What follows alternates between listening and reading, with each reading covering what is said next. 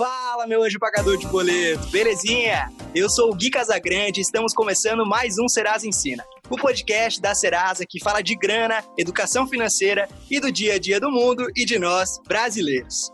Gente, essa semana é uma semana muito especial, pois é dia do comerciante.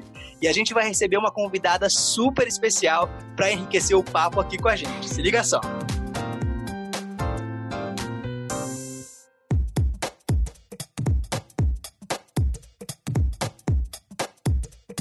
Profissão de comerciante é uma das mais antigas do mundo.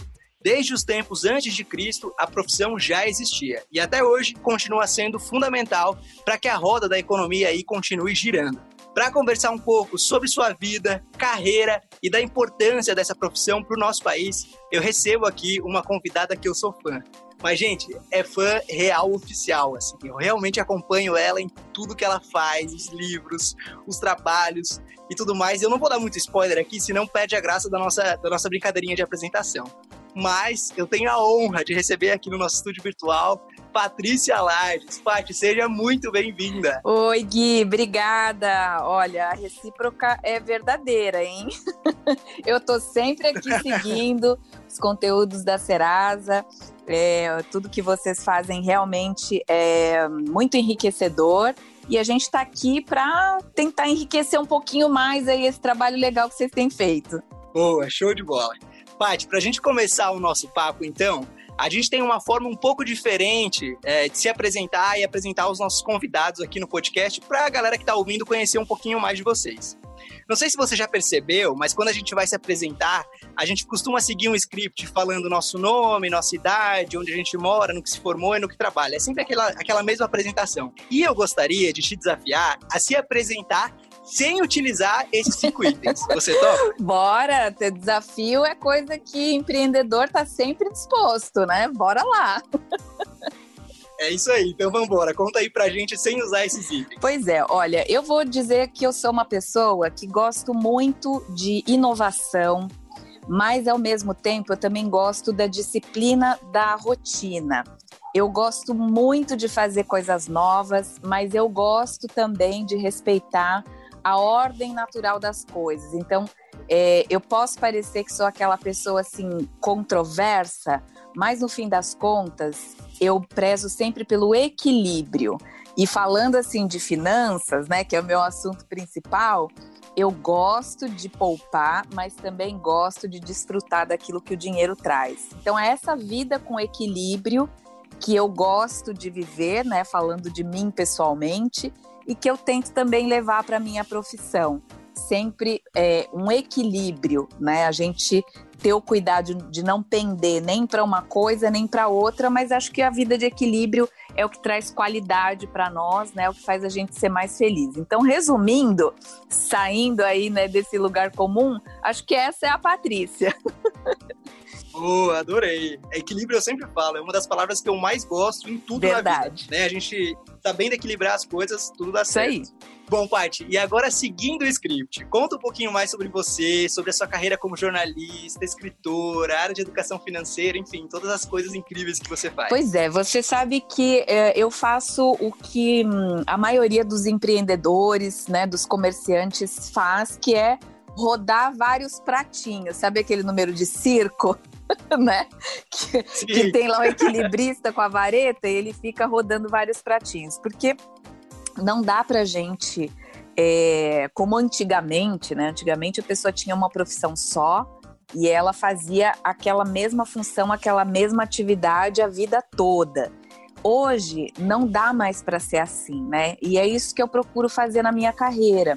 Então eu sempre trabalhei com comunicação, eu já comecei trabalhando na, na televisão, trabalhei também em rádio, em mídia impressa, agora né, na internet. Então eu tento levar comunicação em várias plataformas diferentes. E isso me levou a, a, desenvolver a minha carreira de escritora, né? Eu tenho cinco livros lançados na área de educação financeira e empreendedorismo. Fora os livros, Eu agora estou no Jornal da Record, então eu tenho um quadro muito bacana que é o JR Dinheiro. Todas as segundas-feiras a gente fala sobre educação financeira, traduzindo aí esse economês, né? Essa língua que muita gente não entende. Então a gente leva informação ali bem condensada, são dois minutinhos, mas que esclarece muita coisa. E eu acho que é, é isso que a gente precisa fazer, né, para ter uma carreira de sucesso. Achar dentro daquilo que a gente faz várias maneiras de desenvolver e que isso pode também trazer várias fontes de renda que é uma coisa que todo mundo precisa, né, Gui? Verdade, verdade. E justamente por isso que eu te convidei para vir trocar essa ideia com a gente sobre esse tema, é, porque eu acho que ele é, é um grande responsável aí pela renda de muita gente no nosso país. Então a gente vai falar um pouquinho do comércio, da profissão do comerciante, eu quero ouvir um pouquinho da sua opinião. E para a gente começar a falar desse assunto em específico, é, assim como a nossa sociedade evoluiu muito com o passar do tempo, o comércio também passou por muitas transformações, né? Mas ele sempre teve aí presente na vida de todos nós. Você acha que o comércio é muito responsável pelas primeiras experiências que as pessoas têm com o dinheiro? Sem dúvida é. Você sabe que no meu caso tem uma coisa muito engraçada, porque na escola, é... bom, eu de criança eu sempre quis ter o meu dinheiro, né? Não que eu saísse comprando as coisas, eu mais guardava do que comprava, mas de vez em quando eu comprava também. e aí eu, eu percebia assim, né? Isso logo cedo, que quanto mais dinheiro eu tivesse, melhores escolhas eu poderia fazer. Então, o que, que eu sempre pensava? Como é que se ganha dinheiro? Da onde que o dinheiro vem, né? Porque para mim, como criança, eu realmente ganhava dinheiro. Hoje a gente continua falando, né? Ah, e aí, como é que eu faço para ganhar dinheiro? Mas hoje a gente não ganha mais, né? Depois que a gente deixa de ser criança, esse negócio de ganhar dinheiro acabou, né? A gente tem que fazer dinheiro. Verdade. A gente tem que construir, né, a nossa vida financeira. E o comércio faz parte sim. E eu percebi isso é, quando eu perguntei mesmo para minha mãe. Eu dizia, é, por que, que, eu não ganho mais dinheiro? Por que, que de repente meu aniversário me dão 5 e não me dão 10, né? Se 10 é melhor do que 5. Bem aquele pensamento de criança. E aí a minha mãe falou assim, né? Sabe, quando a mãe ocupada fazendo mil coisas e a criança fica perguntando um monte de coisa, ela falou assim: Ué, porque dinheiro não cai do céu, não, a gente tem que trabalhar, né? E aí eu falei: Gente, trabalhar, entendi, né? E aí eu pensei, mas eu, como é que eu trabalho? O que, que eu faço? E aí eu comecei a pensar, ué, eu posso vender coisas, então olha se isso não é o comércio, né? E aí, às vezes, eu levava para a escola coisas que eu podia vender. Sabe, tem, tem. Eu conheço hoje filhas de várias amigas minhas que fazem isso, né? Que fazem pulseirinha de linha, sabe? E aí vende para as amigas. Então, eu acho que é, desde criança a gente tem essa condição de começar a entender como é a dinâmica do dinheiro, da onde vem o dinheiro, pelo comércio ainda que seja esse comércio, entre aspas, né? De coisa de criança, de vou vender tal coisa na escola, na faculdade, nos meus vizinhos, né? A gente desenvolveu isso também, porque na, na minha escola tinha gincanas. Então, às vezes, a gente tinha que fazer arrecadação de alimentos, às vezes tinha que arrecadar mesmo dinheiro. E, e foram essas experiências de ter uma coisa que custou um valor, e negociar essa coisa por um valor maior, né, para ter o lucro, é que vai mostrando para a gente como é que o comércio funciona. E desde dessas primeiras experiências, a gente vai percebendo quem tem mais jeito e quem tem menos jeito. E isso pode dar pra gente, Gui, uma impressão errada, porque muita gente fala assim: "Ah, eu não tenho jeito pro comércio. Ah, eu não sei vender ah, eu, eu não tenho dom de negociar. Só que essas coisas, a gente não nasce com elas, a gente desenvolve ou não. Então, quem é, trabalha para desenvolver acaba se dando melhor. E quem se coloca naquela posição de, ah, eu não levo jeito para isso, nem sequer dá a chance de desenvolver. Né? Então, é, a gente precisa abrir um pouquinho a cabeça e pensar: o que eu não sei fazer, eu posso sim aprender a fazer. E ser um bom comerciante, sem dúvida nenhuma, é uma delas. É, já que você entrou nesse ponto, é, é, eu, eu vou, vou, chamar de falta de maturidade, uhum. digamos assim.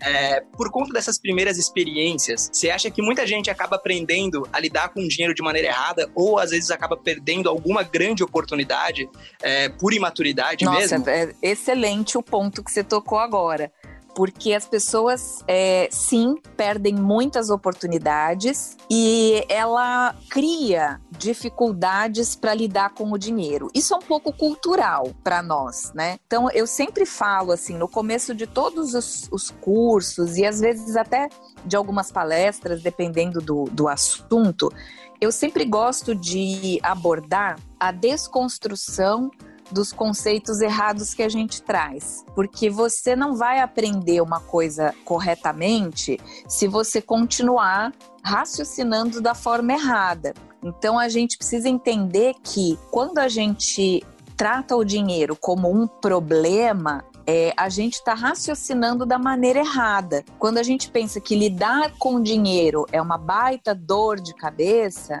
a gente está lidando com o dinheiro de maneira errada, né? É, até aqui para os nossos queridos anjos pagadores de boleto, ou seja, todos nós, né? Quem é né? que não tem boleto para pagar? Mas até nisso, a gente tem que entender que existe aí um, uma forma correta de desenvolver esse relacionamento com o dinheiro, né? Porque, olha só, quando a gente é, é criança, muitas vezes a gente vê os pais, né, dentro de casa, brigando por causa de dinheiro, não tocando em assunto de dinheiro, justamente para evitar uma briga. É, a gente vê lá as dificuldades que, que a família passa em torno do dinheiro. E aí, desde pequeno, a gente começa a pensar assim: poxa, dinheiro é um negócio perigoso, dinheiro é um negócio chato. Dinheiro é bom só quando uhum. você tem muito. Cuidar do dinheiro é uma dor de cabeça de repente, a pessoa que está ouvindo a gente fala: Puxa, eu escutei isso quando era criança e não tinha me tocado que isso está refletindo na minha vida adulta. E reflete, e reflete também na maneira com que esses adultos criam os seus filhos, né? Eu vejo muitas amigas minhas que falam para mim: Ai, Paty, eu não, não quero encher a cabeça do meu filho com um negócio de dinheiro, não. Ah, deixa ele aproveitar né, a infância. Eu não vou ficar ensinando negócio de dinheiro pro meu filho, não. Então, olha como você está passando de uma forma negativa o dinheiro, né, a visão do dinheiro para uma criança, que é uma esponjinha, né, que ela vai é, assimilar aquilo da maneira que está passando. Ah, minha mãe está evitando de trazer um problema para mim. Então, você já vê aquilo como um problema. E aí é uma maneira errada de lidar com o dinheiro. Isso se reflete muito no comércio, Gui, Sabe como? Na precificação de produto ou serviço. Não sei se você já reparou, mas já. o comerciante, o empreendedor em geral, uma das maiores dificuldades que ele tem é de colocar preço no seu produto ou no seu serviço.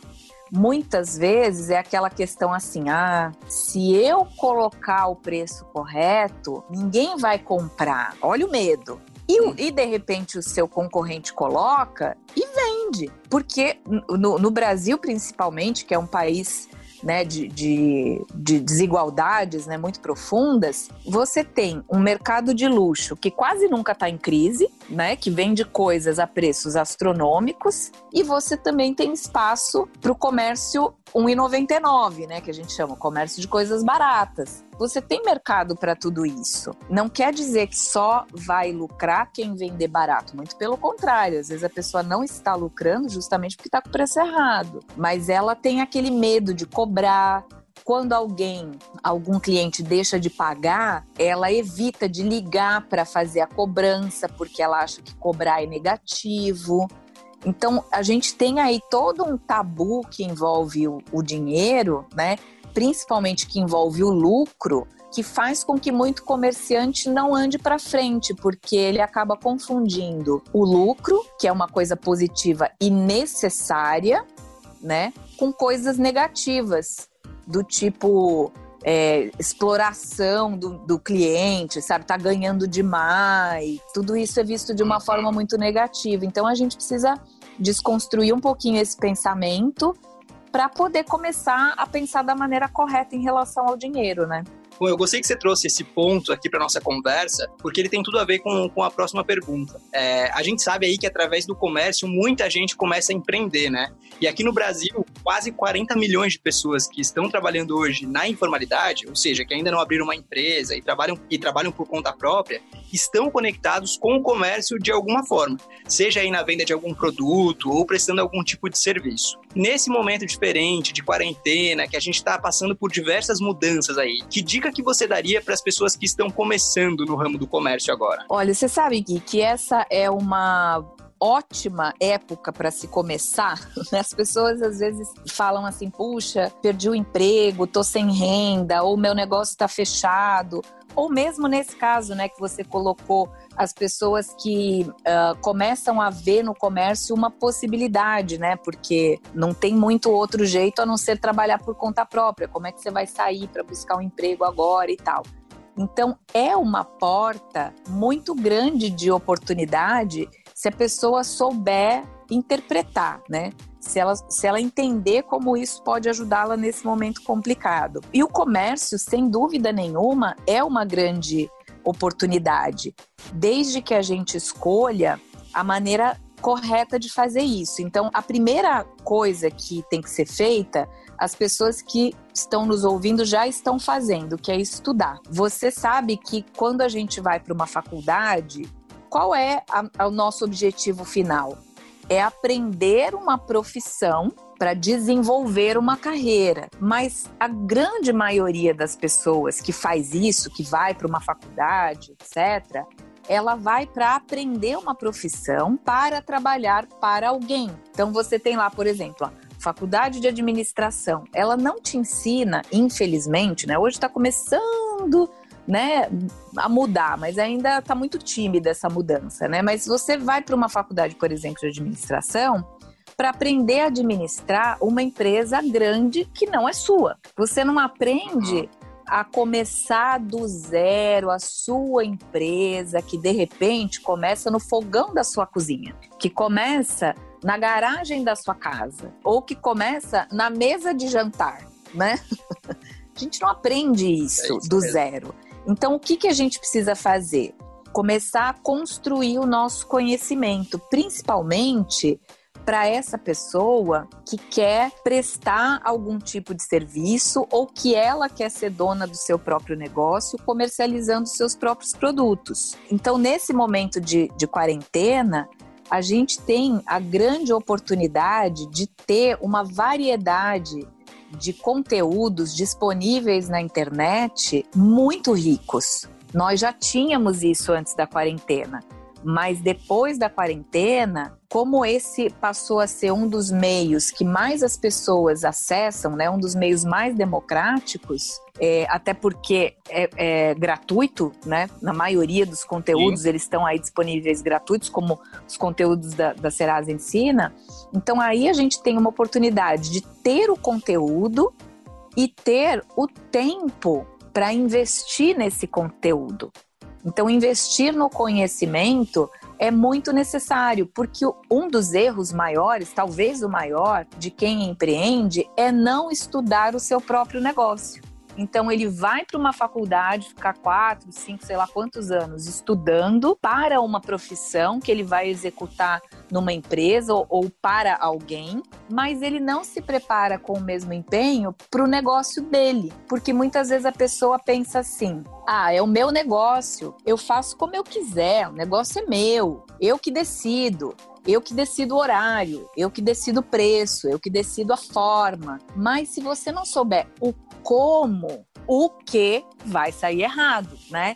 Então, uhum. o, o que, que a gente precisa entender, né? Precisamos sim estudar e precisamos, né, entrando na tua pergunta, precisamos estar conectados com as novas formas, com as mudanças. E a internet hoje está se mostrando uma das formas mais, digamos assim, democráticas e mais eficientes para conectar as pessoas. Você quer comprar alguma coisa hoje? Onde você vai? Você vai na internet, até pela questão Sim. da mobilidade mas diversos né, da falta de mobilidade, né? Mas diversos estudos têm mostrado que esse comportamento de comprar pela internet, de pesquisar pela internet, ele vai continuar após quarentena. Por quê? Porque as uhum. pessoas perderam o medo. É, a gente sabe que tem muito golpe, a gente sabe que tem é, perigos, mas isso também tem no comércio normal, né? É uma questão da gente se adaptar, entender como a coisa funciona.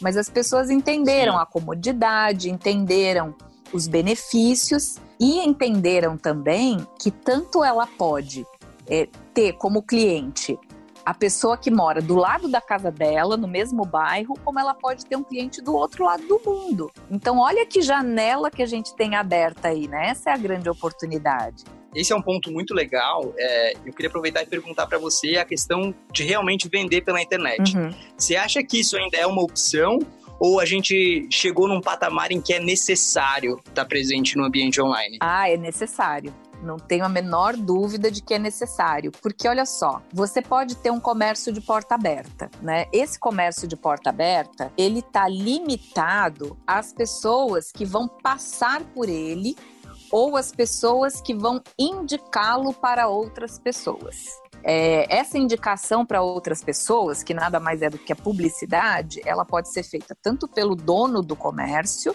como ela pode ser feita pelos clientes, né? Aquela propaganda boca a boca, que é a melhor de todas, né? Quando o teu cliente vende para você gratuitamente, né? Ele gosta do teu produto, ele gosta do teu serviço e ele vai indicar isso para outras pessoas. Isso é excelente, só que isso é limitado. Então, digamos que a pessoa é, more, ou, ou, aliás, ela tenha um comércio no centro da cidade. Né? Os, os centros da cidade são os melhores locais para o comércio. Por quê? Porque todo mundo uma hora ou outra vai passar por ali. É o local mais buscado em uma cidade, de maior movimento. Ok.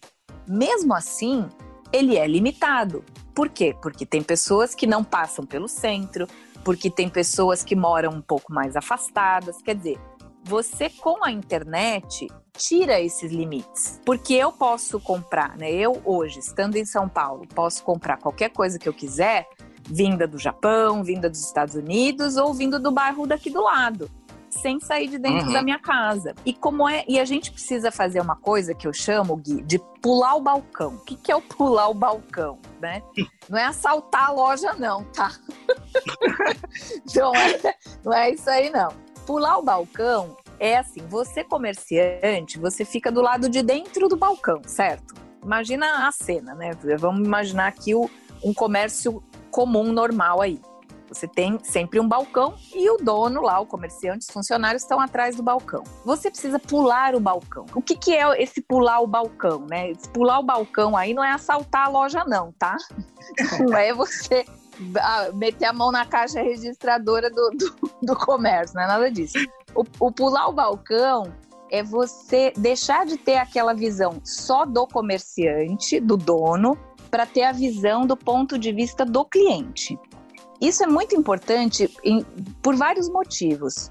Primeiro, para você mudar de perspectiva, para você enxergar o seu negócio como seu cliente enxerga. Segundo, isso vai te possibilitar corrigir erros, porque você, quando está olhando do ponto de vista né, de, do dono, você tem lá as suas razões para fazer as coisas, mas quando você vê o teu negócio com o ponto de vista do cliente, você começa a perceber, puxa, é, eu faço isso, mas olhando né, pelo ponto de vista do cliente, ele não vai entender. Né? E eu vou dar até alguns exemplos. E outra coisa é você se perceber como cliente, como consumidor.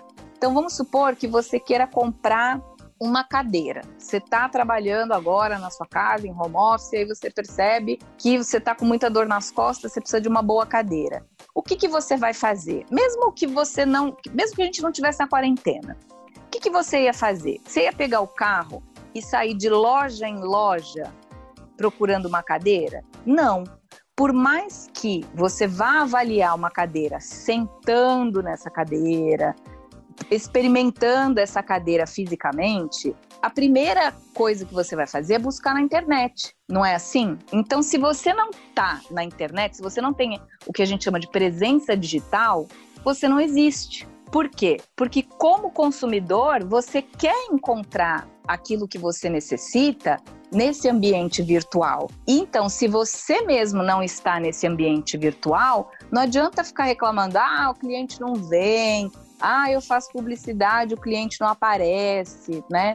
Ah, eu tenho presença digital, mas o cliente não me vê.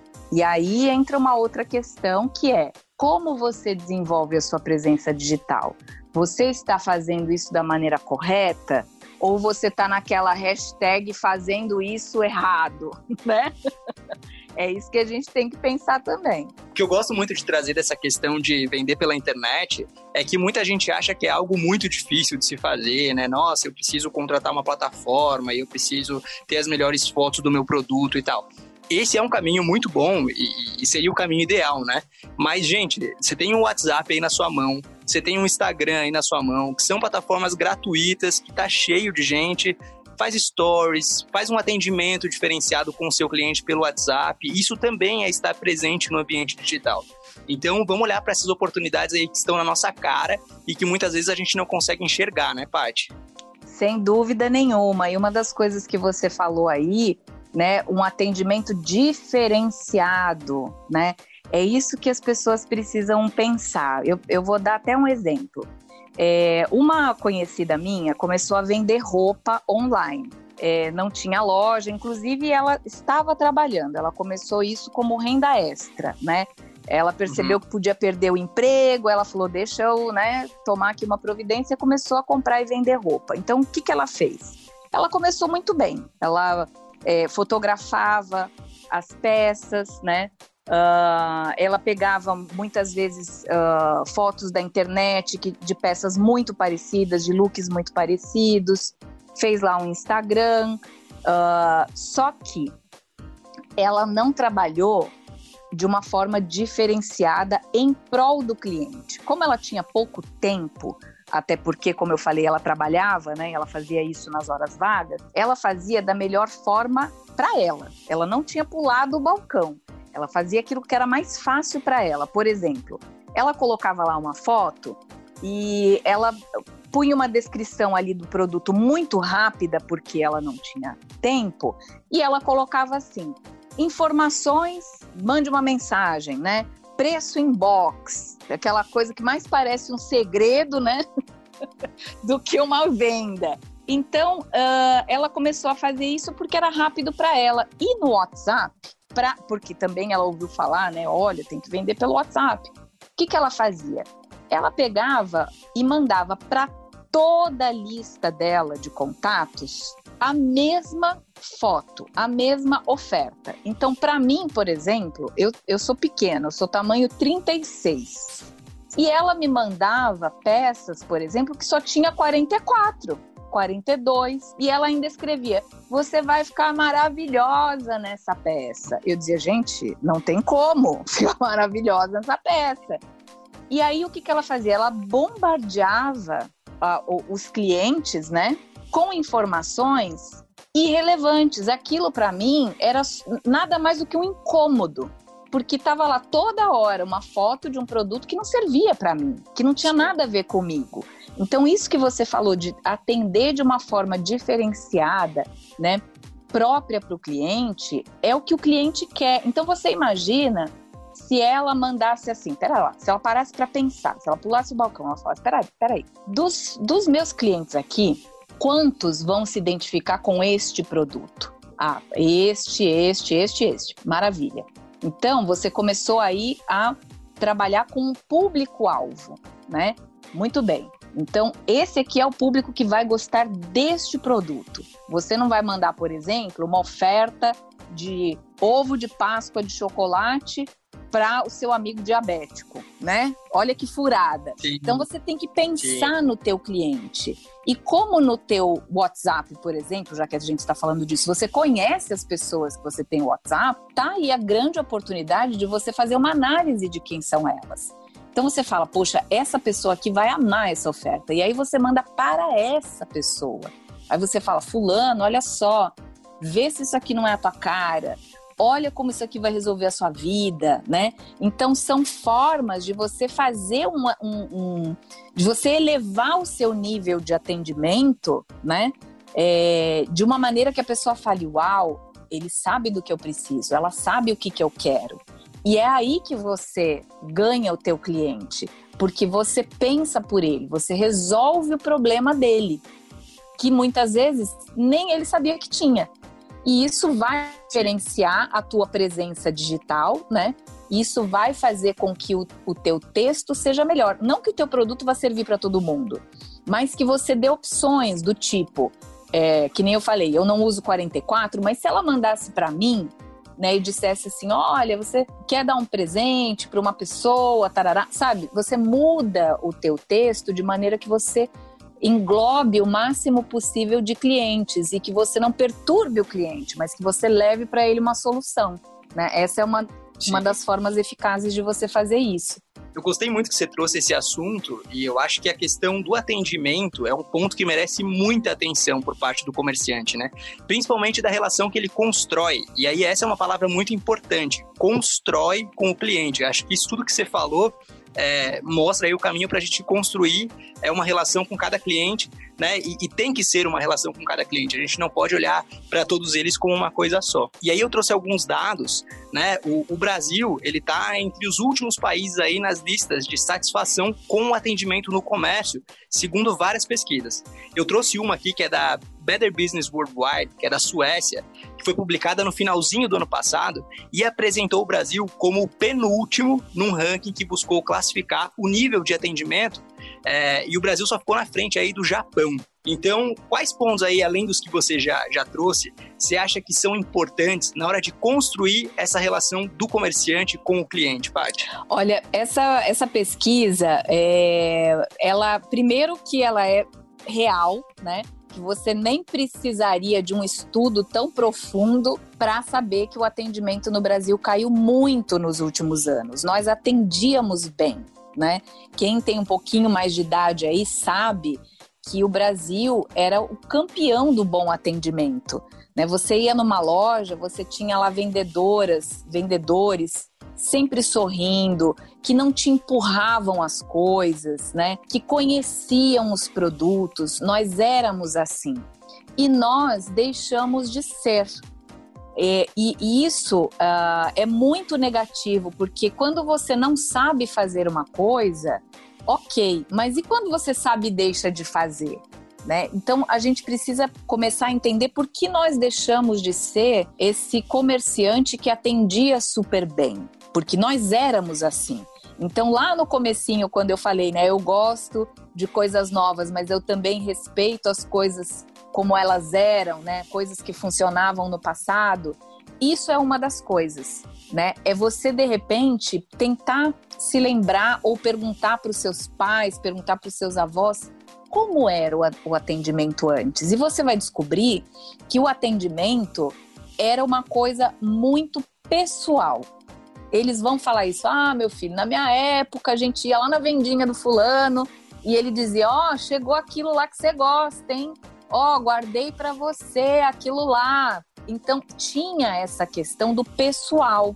E hoje a gente perdeu isso. Mas se você prestar atenção, você vai ver é, que muitos, muitas empresas gigantes estão dando um passinho para trás, estão voltando a ter esse bom atendimento. Olha só um exemplo. Nós tivemos aí nos anos 80, 90 a era dos hipermercados, não tivemos, Gui? Sim. A gente tinha os mercados, depois nós fomos para os supermercados e aí, né, década de 80, 90, nós tivemos aí a explosão dos hipermercados, aqueles mercados gigantes que você passa horas lá dentro, né? Isso era ótimo, porque você ia num lugar só. É ótimo ainda até hoje, enfim. Mas o que, que a gente perdeu? Essa pessoalidade, se é que existe essa palavra. Mas esse atendimento personalizado. Por quê? Você vai num hipermercado, o atendente não te conhece. O caixa, né? Ali tem 50 caixas, né? Cada hora que você vai, você passa com um.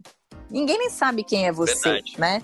Então perdeu é essa personalização do atendimento. E hoje, essas mesmas redes de hipermercado estão abrindo mercadinhos pequenos de bairro.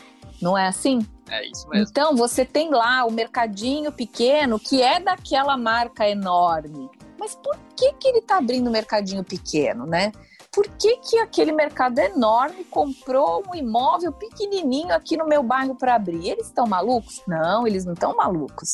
Eles trabalham, né, segundo essas pesquisas. Eles dão uh, muito valor para o que o cliente diz. Então, que, por que, que o cliente está deixando de ir no hipermercado?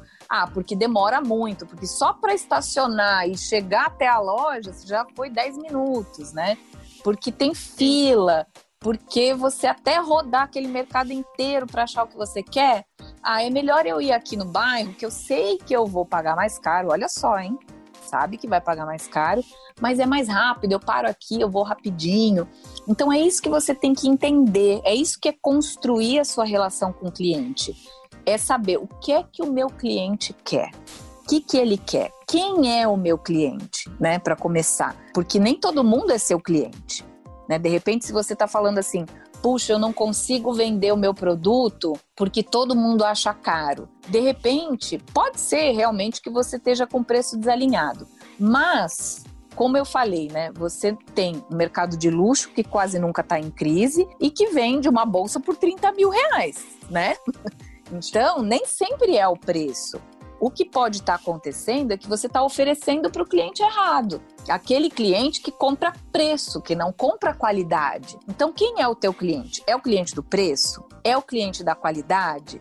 É o cliente da comodidade? Ou seja, é aquele que paga mais caro, desde que ele não precise fazer grandes coisas, que ele receba em casa, que você ofereça para ele, que você reconheça aquilo que ele precisa. Quem é esse teu cliente? Ou é, ou é o cliente que gosta de garimpar? É o cliente que fala, Ai, deixa eu ver tudo que você tem aí, eu quero escolher. Então você tem que reconhecer quem é o teu cliente e trabalhar essa relação, né? Construir essa relação com esse seu cliente para que você não perca.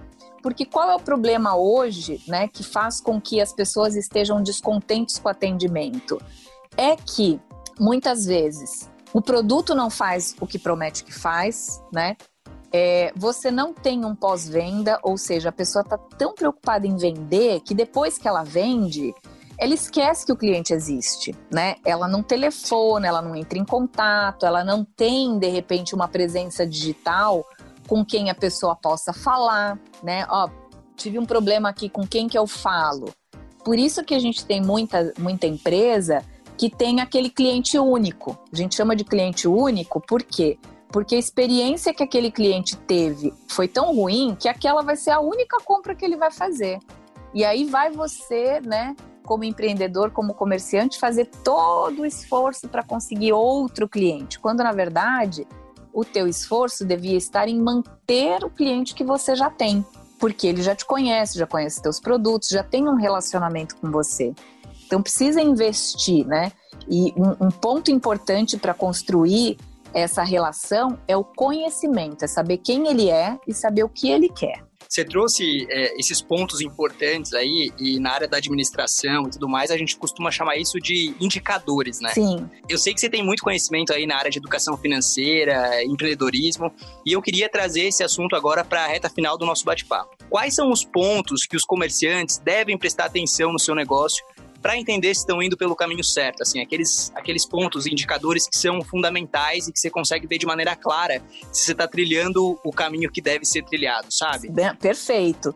O que vai indicar para o comerciante se o negócio dele está dando certo ou não é o lucro. É isso. Para resumir em uma palavra, é o lucro. Por quê? Porque a gente tem que entender que um negócio ele é composto de três coisas. E tem que ter as três, que é um produto ou um serviço, que é o que você vai comercializar. Ponto dois, clientes, que é né, são as pessoas que vão comprar. E o ponto três é o lucro. Porque se você tem dois pontos, por exemplo, você tem o produto ou o serviço, você tem cliente, mas você não tem lucro, você não tem um negócio. Se você tem produtos ou serviços, mas não tem clientes, ainda que aquele produto ou serviço seja lucrativo, você não tem cliente, então você não tem um negócio. Percebe como tem que ser Exato. exatamente os três, né? Não dá para ser só dois. Tem que ter os três para você ter um negócio. E muitas vezes a pessoa fala assim: ah, meu negócio está dando super certo, porque assim, tudo que eu ofereço eu vendo, ou eu presto serviço e minha agenda está lotada. Mas o que vai indicar se de fato você está indo pelo caminho certo é o lucro. Porque muita gente hoje, Gui, fala assim: ah, eu trabalho pra caramba, eu mal durmo, eu não tenho férias, eu vendo, o cliente paga, mas eu não vejo a cor do dinheiro. Então, esse é um indicador que provavelmente o seu preço está errado. Por quê? Sim. Se você vende, recebe e não vê a cor do dinheiro, ou o seu preço está errado, ou a sua operação está muito cara, e aí vai refletir num preço errado, né? Ou você precisa baratear a tua produção. Então tem gente que, por exemplo, para produzir um serviço, eh, para produzir um produto ou para prestar um serviço, ela gasta demais. Então é o que a gente chama de operação cara. A tua operação é tão hum. cara que não, não se paga. Teu produto é maravilhoso, a prestação do seu serviço é excelente, mas está caro demais. Sabe? É aquela pessoa que vai entregar marmita de BMW? Não dá. né? Exato, então é assim, exato. bom, eu vou continuar fazendo minha marmita, que é lucrativa, mas a entrega vai ter que ser de bicicleta, não posso arcar com essa gasolina toda, estacionamento. Então, os indicadores que você vai avaliando, eles vão te mostrando uma série de caminhos. Mas o maior indicador de que o seu negócio está no caminho certo, sem dúvida nenhuma, é o lucro. É nisso que você tem que ficar de olho. E aí, controle de tudo que entra, de tudo que sai, né? De todos os gastos. É saber ter um bom fluxo de caixa, é precificar bem produtos e serviços, Daí vem uma outra série de coisas, né, que certamente as pessoas vão aprender aqui no Serasa Ensina, mas que o indicador principal tem que ser o lucro, não pode tirar o olho dele. Exatamente. E aí tá a importância de você fazer o controle, né, de tudo que acontece na sua empresa. A gente já fala muito da questão de você controlar a própria vida financeira com, com receitas e despesas. Dentro da empresa, isso é ainda mais importante porque essas receitas e despesas vão servir de base para você conseguir saber quanto custa a produção do seu produto ou quanto custa para você adquirir aquele produto, você conseguir definir uma margem de lucro e então saber quanto que você vai ganhar através dessa operação, né? Então o controle aí quase mais importante do que na nossa própria vida financeira, que é fundamental, dentro da empresa a gente tem que ter esse olhar muito claro para receita menos despesas igual a lucro e por isso esse controle, essas anotações, é, é, um sistema que possa acompanhar todas essas informações de perto são muito fundamentais, né, Paty? Extremamente fundamentais. Esse aí é o passo um que muito comerciante não faz, né? É, é o beabá. Sem isso, você não chega a lugar nenhum. Então, quando uma pessoa pergunta assim, já fiz isso várias vezes, né? Perguntava para o empreendedor qual é, quais são as tuas despesas? Qual é hoje o valor de todas as tuas despesas? Ah, eu não sei, eu nunca fiz essa conta, né? Ou quanto você fatura por mês? Olha, eu não sei. Ou então assim, ah, já faz três meses que eu não faço essa conta. Então, como que o teu negócio pode andar, né? Você não está sabendo se ele está realmente indo para o caminho certo. Precisa sim anotar. E é como eu digo, nem que seja no papel de pão, Gui. o, a plataforma, o suporte é de acordo com aquilo que a pessoa mais se dá bem. Mas pode ser no papel de pão. O importante é ter tudo que entra e tudo que sai muito claro para que você realmente saiba se o teu negócio está no caminho certo ou não. Pati, eu adorei o nosso papo. Eu ficaria mais algumas horas aqui conversando com você, porque para mim é realmente uma honra e eu fico muito feliz de estar compartilhando isso com todo mundo que escuta a gente aqui no Serasa Ensina Podcast. É, então é muito, muito legal te ter aqui e trocar essa ideia com você. E para fechar o nosso papo, é, a gente tem uma pergunta fixa aqui no nosso podcast e sem dúvidas eu não posso deixar de fazer essa pergunta para você qual o significado da palavra dinheiro para Patrícia Lives? Ah, bom, essa é, é uma boa forma de encerrar o bate-papo. Eu também ficaria aqui muito tempo falando contigo, você sabe que é sempre um prazer. Mas olha só, o significado da palavra dinheiro para mim é escolha. Eu acho que essa é, a, digamos assim, o conceito maior que eu enxergo no dinheiro. Porque se eu tenho dinheiro, eu tenho o poder de fazer as melhores escolhas, que são as melhores escolhas para mim. Não a melhor escolha que as pessoas dizem que é, mas a melhor escolha para mim. Então, olha só, se eu tenho dinheiro hoje, eu posso receber uma proposta de trabalho ruim, digamos assim, e eu tenho o poder de escolha de dizer não, não quero fazer, não gostei dessa proposta. E se eu não tenho dinheiro? Será que eu tenho esse poder de escolha? Ou eu vou dizer, ah, eu vou ter que pegar esse trabalho porque eu preciso do dinheiro, eu não tenho escolha. Então, esse poder de escolha o dinheiro nos dá. Né? Poxa, eu quero dar o melhor para minha família. Eu tenho dinheiro, então eu posso escolher o que é melhor para minha família. Eu posso escolher desde do carro que eu vou andar, se eu vou ter esse carro ou não, a casa onde eu vou morar, a minha qualidade de vida, o que eu vou colocar na minha mesa, né? E o que eu vou fazer ou não. Então, o dinheiro traz para nós esse poder de escolha e isso é positivo. Isso não é negativo. Então, a gente tem que tirar da nossa cabeça toda a imagem de negatividade em relação ao dinheiro e começar a enxergar o dinheiro como uma coisa positiva e que te traz a liberdade e o poder de escolher o melhor, tanto para você quanto para sua família e para a sociedade em geral, né, para o teu entorno, porque eu sempre falo assim, Gui, se você hoje tivesse muito dinheiro, você ia estar tá fazendo o mal ou o bem para as pessoas, né? Todo mundo diz, é claro que eu faria o bem, eu não faço mais porque eu não posso. Então, é isso que a gente tem que pensar. O dinheiro me dá a possibilidade de fazer o bem, né? De ter as melhores escolhas. E aí, quando você tem essa cabeça, muita coisa vai mudar e a sua relação com o dinheiro certamente vai melhorar. Boa, sem dúvida. Acho que isso é o mais apaixonante da educação financeira. É. Né? É, esse tipo de escolha também reflete totalmente o nosso comportamento com o dinheiro e com a vida financeira que a gente tem atualmente. Cada um de nós, eu, você e quem está ouvindo a gente, é, tudo que a gente tem ou não está conseguindo ter por conta de uma má gestão do dinheiro, é, está totalmente relacionado com as escolhas que a gente está fazendo. Então, é, do mesmo jeito que você trouxe a questão da escolha de você ter acesso a muita coisa boa e poder escolher o melhor a todo momento, essa escolha começa agora com uma reflexão sobre sua vida financeira e escolhendo o que precisa ser mudado, o que precisa ser priorizado para você conseguir atingir aí os seus objetivos financeiros. Perfeito, é isso. Show de bola, Paty. Eu adorei o nosso papo, é incrível mesmo. E eu queria te Queria te pedir agora para você falar suas redes sociais, enfim, todos os lugares onde as pessoas podem te encontrar, encontrar o seu conteúdo e poder se aprofundar mais aí em tudo que você entrega de educação financeira e empreendedorismo para toda a nossa sociedade. Opa, vou fazer meu comercial. Boa comerciante Boa agora. Boa comerciante agora. Olha, eu tenho um canal no YouTube onde eu levo educação financeira, dicas para quem quer empreender, para quem já empreende. O canal é o meu nome, é Patrícia Lages, Lages com G de gato. Então, sempre nós temos lá três vídeos por semana.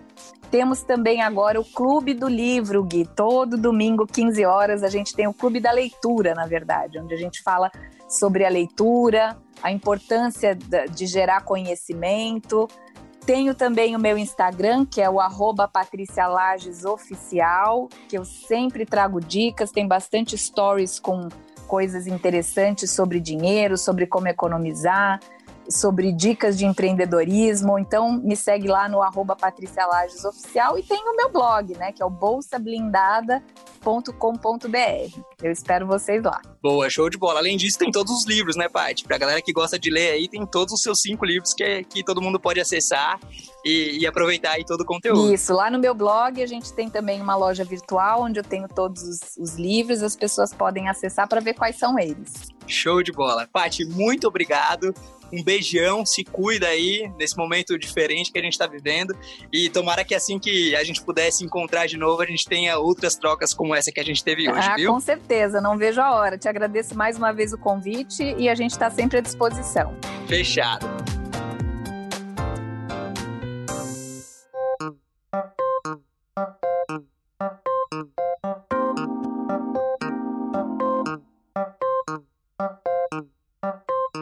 Bom, gente, estamos chegando ao fim de mais um episódio do Serasa Ensina Podcast. Espero que você tenha gostado. Se você tiver algum comentário, conta pra gente lá no Twitter, arroba Serasa, e também segue a gente em todas as redes sociais. É só buscar por Serasa aí em todas as redes que você vai encontrar a gente.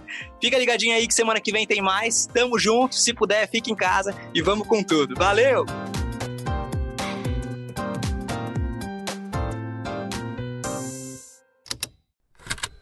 Esse programa foi produzido pela Estalo Podcasts.